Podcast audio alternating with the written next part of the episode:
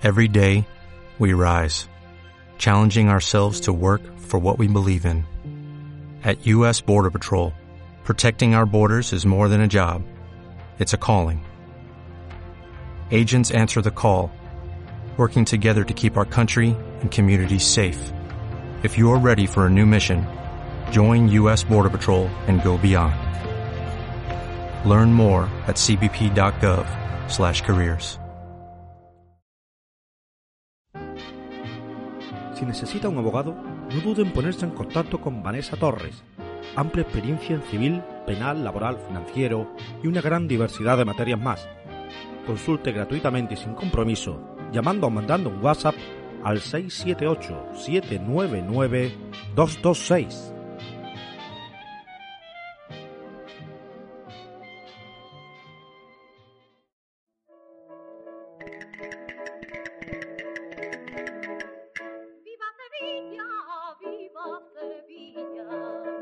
El Rey Santo. Descubran conmigo las historias que Sevilla alberga entre sus muros. Soy Antonio Talara.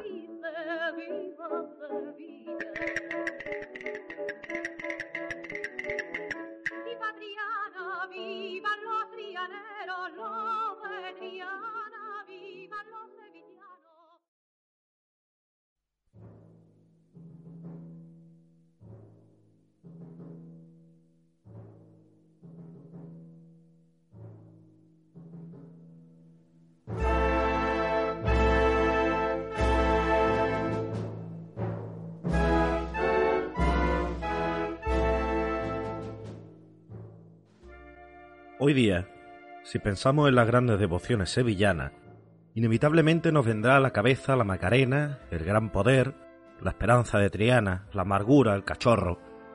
Pero si nos retrotraemos al siglo XIV y viajamos hasta el XIX, descubriremos que durante todos estos años la principal imagen para los sevillanos es el Santo Crucifijo de San Agustín.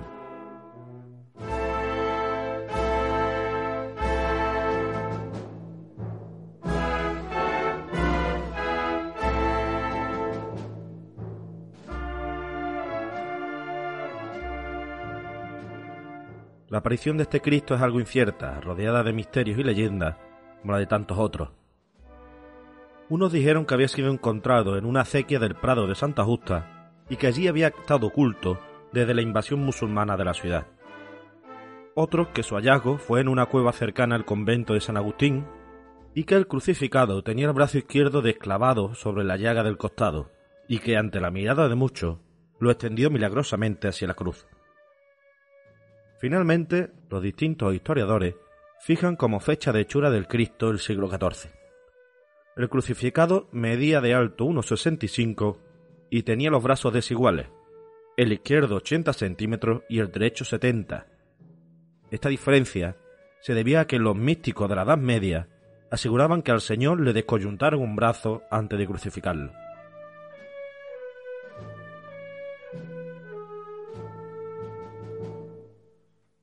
El modelado del torso era muy incorrecto, con las costillas muy marcadas, la cabeza muy expresiva y casi todos los dedos eran modernos. Estos datos están sacados de una descripción de José Gestoso a finales del siglo XIX. Si no habéis visto nunca una imagen de este crucificado de pelo natural, podéis imaginaros cómo era, si os digo que Juan Bautista Vázquez el Viejo lo tomó como modelo para tallar al Cristo de Burgos de la parroquia de San Pedro. Esta imagen que nos ocupa hoy recibía culto en el convento de San Agustín y solo se mostraba en días señalados. El resto era ocultado tras unos cortinajes.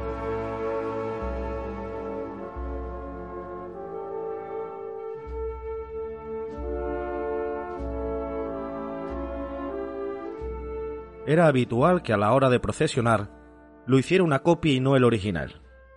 Según el abad Gordillo, se organiza una hermandad cuyo titular era el Santo Crucifijo, en los mismos años que la de la Veracruz, por lo tanto, era las dos más antiguas de la ciudad. Efectuaba estación de penitencia en la Cruz del Campo el Viernes Santo a las 3 de la tarde, por ser la hora en que el Señor expiró en la cruz. Este crucificado salía en procesión por diferentes motivos.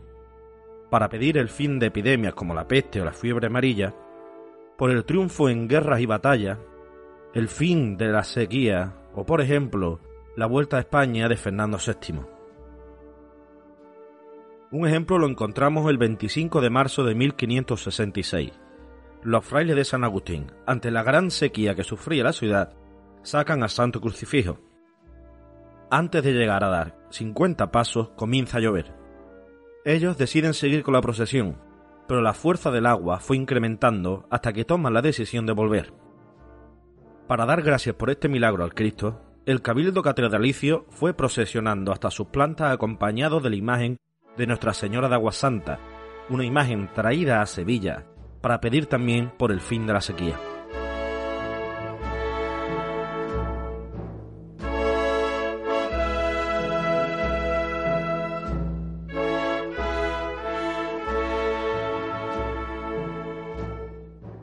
La primera vez que fue a la catedral fue el 23 de julio de 1588, por la guerra contra Inglaterra. Curiosamente, a instancias del propio ayuntamiento también procesiona, como el 21 de enero de 1606, para pedir que lloviera. Ya sabréis lo cruel que fue el año de 1649 con Sevilla. La peste se llevó la vida de más de 200.000 sevillanos y decidieron pedirle el fin de esta pesadilla santo crucifijo de San Agustín.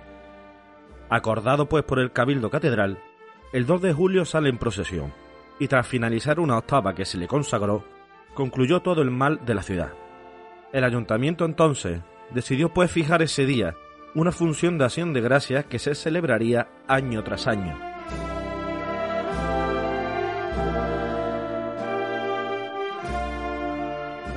En 1878 ya salía el Viernes Santo con dos pasos y una centuria de romano poco a poco el fervor del pueblo sevillano hacia este crucificado fue disminuyendo, hasta que finalmente, en 1896, no hacen estación de penitencia y se disuelve la hermandad. Entonces el párroco forma una congregación solo del Cristo al año siguiente. Como curiosidad os comento que en 1897 y 1900, debido a las lluvias, deciden hacer estación de penitencia a la cruz de la Plaza de Pilato y no a la cruz del campo, otra curiosidad es que en 1905 Su Majestad Alfonso XIII le concede el título de real. La imagen de la Virgen que sacaba esta corporación era una que se veneraba en una capilla cercana a la Cruz del Campo, titulada de la Soledad, cambiada a Gracia cuando se reorganiza la hermandad.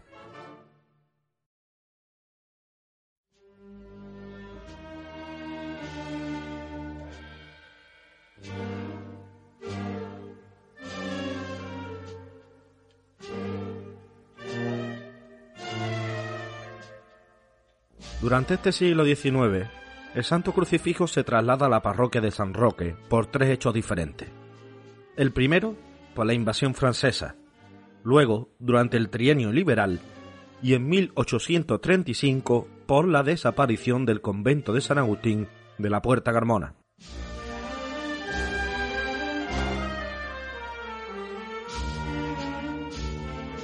Alrededor de 1876 se constituye de nuevo la Hermandad de Penitencia y salen en miércoles santo. A finales de este siglo XIX, se crea a manos del párroco una nueva hermandad, la cual decide que deba ser estación de penitencia el templete de la Cruz del Campo. En 1914 se cumplen seis siglos de la hechura del Cristo, y la última vez que hace estación de penitencia el templete de la Cruz del Campo sería en 1924. Llega el convulso año de 1936 y la tarde del 18 de julio, unos desalmados con espíritu anticlerical corren hacia la parroquia de San Roque, disparan sobre ella y le prenden fuego. Menos los muros exteriores se pierde absolutamente todo.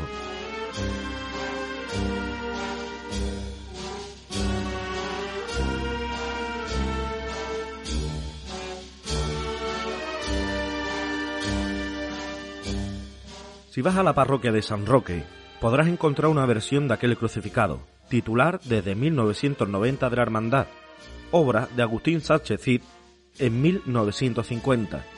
La misma, al igual que el retablo, fueron costeados en su tiempo por el ayuntamiento. Podrás contemplar hoy día los dos cultos que tiene por regla. Uno es el primer domingo de Cuaresma, donde se hace un crucis interno para trasladar al Cristo desde su altar al altar mayor, donde se celebrará un triduo, y el otro es cada día 2 de julio, fecha que conmemora un voto de gracia, que recuerda que en 1649 el santo crucifijo de San Agustín libró de la peste a la ciudad de Sevilla. Os recomiendo entrar en San Roque y repasar en silencio esta historia, observando la imagen que recuerda el crucificado, que durante más de 500 años fue el centro de la devoción del pueblo sevillano.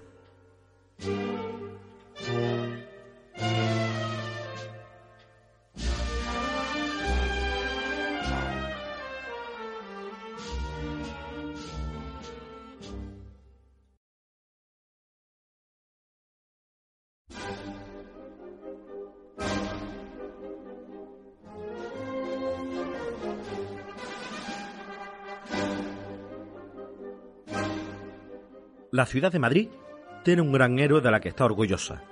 Este personaje fue el que arengó y levantó el espíritu de los madrileños para combatir contra los invasores franceses el día 2 de mayo de 1808.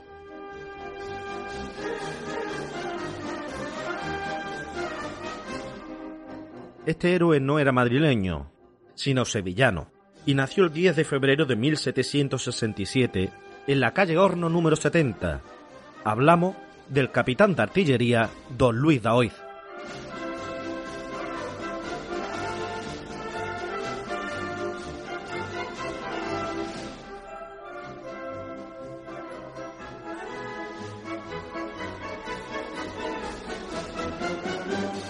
Lo bautizaron en San Miguel y estudió en el colegio de San Hermenegildo, muy cercano a su casa, que se ubicaba donde actualmente se encuentra la Consejería de Justicia en la Plaza de la Gavidia. Tras finalizar sus estudios, ingresa en el Real Colegio de Artillería de Segovia y en 1787, con tan solo 22 años de edad, alcanza el grado de subteniente.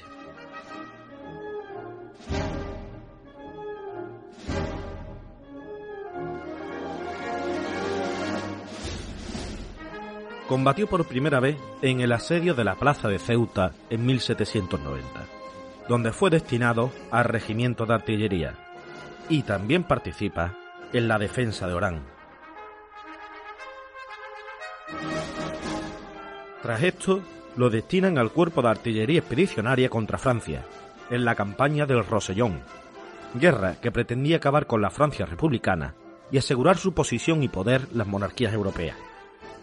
Cae prisionero, y el ejército francés le ofrece luchar con ellos bajo el mando de Bonaparte. Daoiz, fiel a su principio, rechaza la invitación y prefiere quedar como prisionero hasta que lo liberan al firmarse la paz entre España y Francia.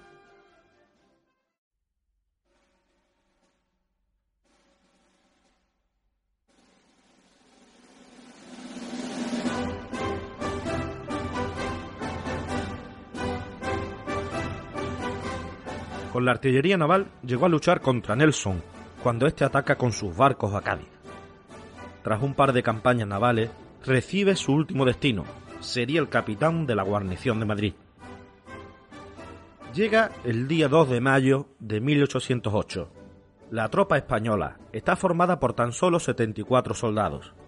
Defienden el parque de Monteleón con valentía. Manda al fuego Luis Daoiz acompañado de Pedro Velarde, cuando de repente aparece el teniente Ruiz al mando de civiles para socorrer a las tropas españolas. Los granaderos franceses atacan y son respondidos por artillería, la cual emplean soldados y civiles. Como apoyo a los cañones, tras la tapia del parque, no cesaban de abrir fuego los fusileros. El enemigo pretende mediante bayonetazo hacerse con las piezas de artillería. Los madrileños de a pie sacan entonces enormes navajas y cosen a los franceses. Estos ven que no pueden con los españoles y precisan de ayuda, por lo que se repliegan hacia el fondo de la calle San Pedro la Nueva. Aparece entonces Lefranc, al mando de la división de San Bernardino. La fuerza francesa contra la española era totalmente desmedida. Cargan contra los españoles los mamelucos egipcios, la caballería francesa que allí se encuentra, y los cañones enemigos abren fuego contra los defensores patrios. A lo hieren en una pierna, debe apoyarse en un soldado para no caer. Los franceses exigen la rendición. Entonces cesa el fuego y el general francés se acerca a Daoiz y lo trata con desdén, lo desprecia. Este le responde con una frase que sería famosa. Si fuerais capaz de hablar con vuestro sable, no me trataríais así. En ese momento los franceses se abalanzan contra los españoles y atraviesan el pecho de Daoiz a bayonetazos y matan a Velarde de un disparo. Entran en el parque y acaban con la mayoría de defensores. El resto huye como mejor puede. Daoiz es trasladado a su casa donde muere, y a Velarde los franceses lo abandonan muerto y desnudo en la calle. Los madrileños recogen su cadáver y lo envuelven con una tienda de campaña.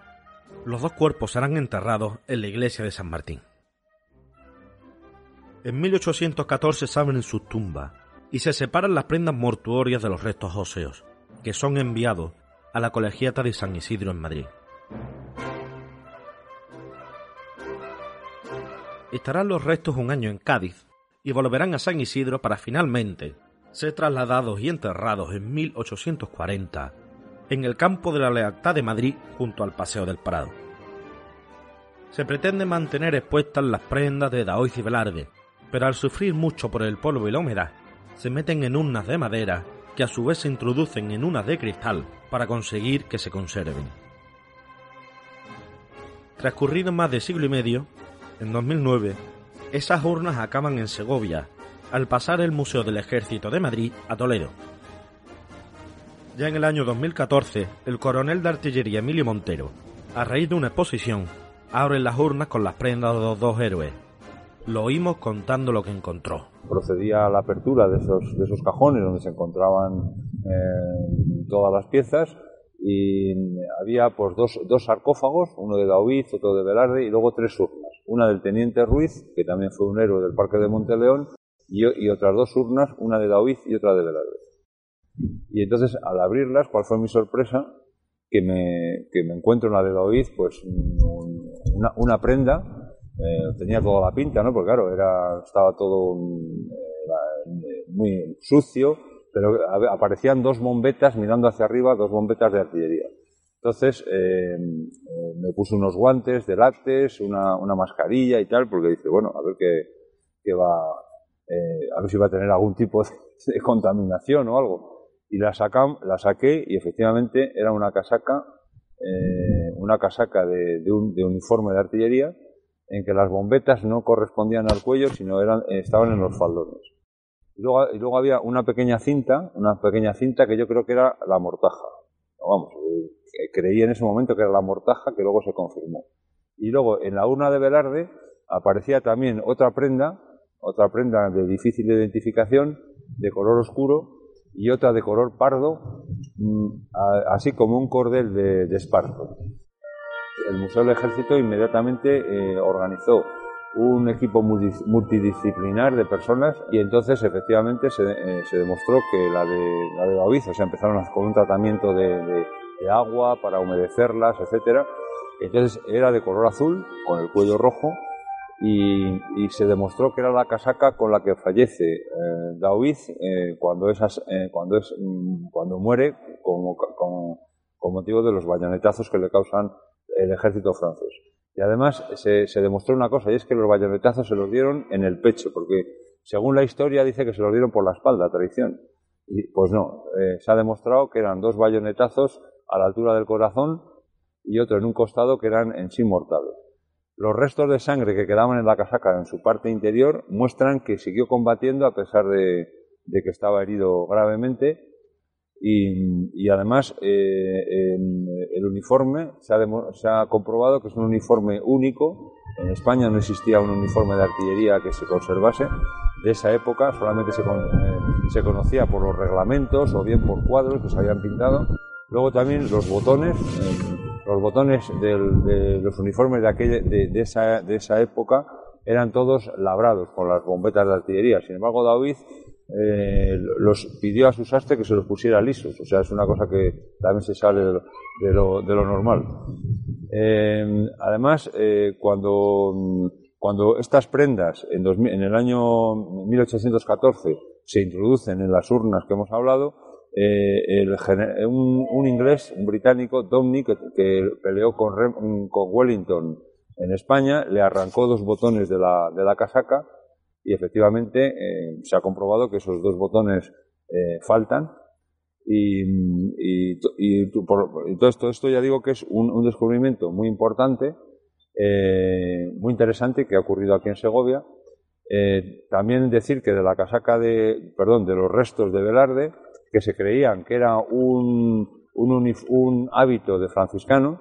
Sin embargo, los expertos en, traje, en, el Museo del Traje, han, mostrado que no, que era un calzón de pueblo llano eh, y que el cordel ese de esparto era para, para sujetárselo. Entonces, bueno, pues eso contradice un poco la historia de que el hábito franciscano fue el que se le puso según dice la tradición. Sin embargo, está demostrado que, no.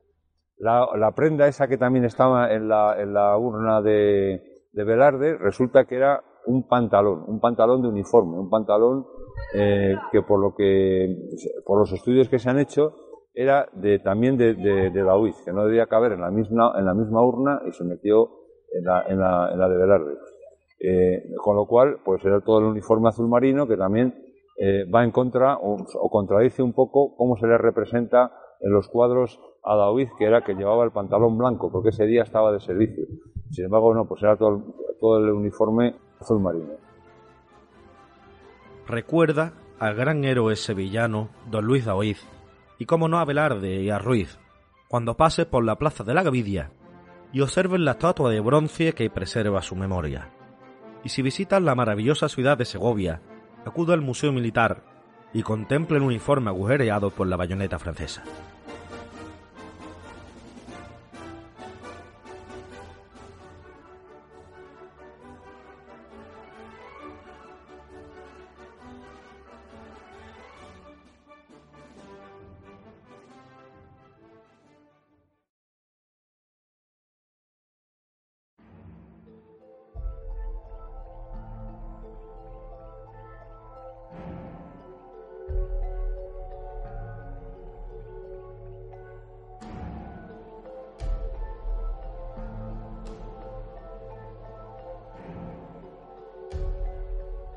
Os hablaré de la leyenda de una calle del centro sevillano por la que seguro que habéis pasado, ya seáis de la ciudad o la hayáis visitado. Os hablo de la calle Sierpe, famosa por unir la campana con la plaza de San Francisco, y por establecerse en ella una gran multitud de negocios y ser parte de la carrera oficial en Semana Santa. El antiguo nombre de esta calle, desde la reconquista por el rey San Fernando, fue el de Espaderos, se debía a que en dicha calle el gremio de espaderos tenía su hermandad y hospital.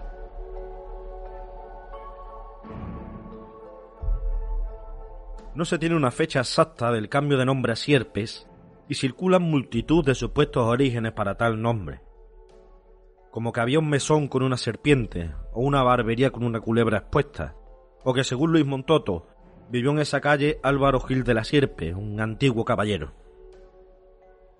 Otra versión en la que explica que tal nombre viene de cuando se encontraba en la calle la cruz de cerrajería, conocida también como la cruz de las sierpes o serpientes. Otra de las leyendas hace situarnos en el final de la Reconquista. Sevilla es atravesada por tropas que van camino a derrotar Granada. Muchas zonas de la ciudad estaban ocupadas por colonias de moriscos y judíos, estos descontentos y deseosos de venganza y revuelta.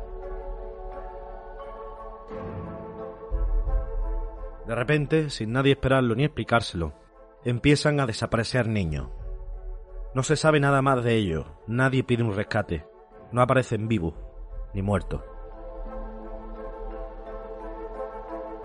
Algunos eran muy pequeños y al jugar desaparecen al doblar alguna esquina o incluso llegan a desaparecer de sus cunas durante las oscuras noches. Las madres temerosas no se separan de sus hijos, los llevan siempre consigo y durante la noche los rodean con sus brazos, esperando que no se los arrebaten. No había taberna, ni mesón, ni mercado en el que no se cuchicheara sobre estas desapariciones. Serían quizás los judíos para hacer sacrificio, y si eran los moros quienes se los llevaban a Granada como esclavos. Llega a decirse que los piratas turcos los raptaban y se los llevaban Guadalquivir abajo en sus barcas. Pero la más curiosa de las leyendas que se encuentran al respecto es la que os voy a relatar ahora, y comienza con la visita de un intrigante caballero, con la cara cubierta, que visita al regente de Sevilla, don Alfonso de Cárdenas. Don Alfonso creía que venía a denunciar algunas de las conjuras de los nobles que se solían dar en la ciudad. Pero nada tenía que ver ni con los Medina Sidonia, ni con los Ponce. Se trataba de los famosos robos de niños. Cárdenas se levanta entonces de su asiento totalmente exaltado. Que le diga inmediatamente quién es el culpable, que será ejecutado en la plaza de San Francisco ante todo el pueblo sevillano. El misterioso caballero lo calma. Antes, debe saber con qué va a premiar la valiosa información. Lo que queráis, os doy mi palabra, le responde. El embozado no se fía. Teme que luego quede todo olvidado. Quiere un escribano que deje constancia del trato.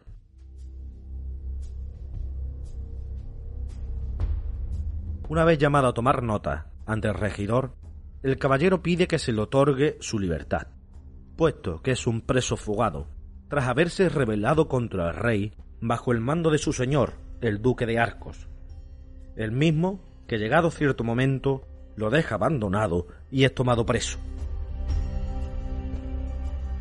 Allí, en su celda, oculto bajo el camastro, había conseguido hacer poco a poco un agujero por donde escapar tuvo la suerte de llegar excavando a las antiguas cloacas de la ciudad. Un oscuro pasadizo totalmente desconocido. Recorriéndolo pues, se encontró con el culpable de la desaparición de los niños, y no eran judíos ni moriscos, ni esos piratas turcos. Pero antes de desvelar el verdadero culpable, se dirige al escriba y le dice que tome nota de su nombre. Melchor de Quintana y Argüeso, y que ganaría su libertad al término del relato. Una vez firmado el documento, el caballero asegura que le acompañará a ver el cuerpo del culpable, al cual había dado muerte dos días atrás. Fueron entonces hasta la cárcel real, y desde el calabozo que había ocupado, accedieron con luces a las cloacas.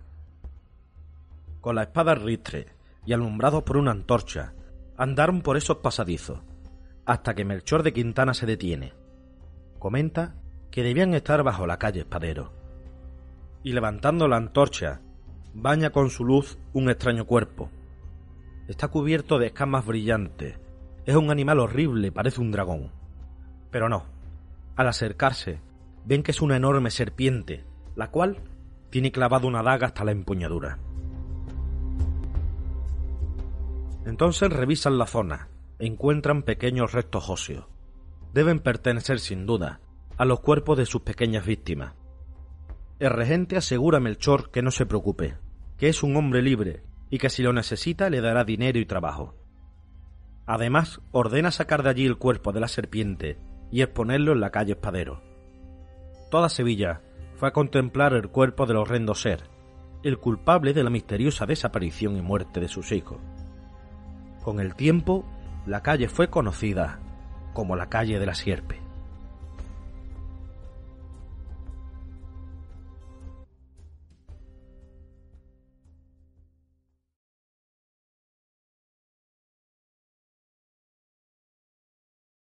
Queridos oyentes, hemos llegado ya a 10 episodios del podcast, más los dos episodios como contenido extra. Es un auténtico lujo tener un podcast propio en el que hacer y deshacer a mi antojo. Siempre quise tener uno. Gran parte de este logro, por lo menos la cuestión técnica, se la debo a David Barcel, amigo que durante el confinamiento me explicó por videollamadas durante horas y horas cómo se graba, se edita, el micrófono que debía comprar, mil cosas más.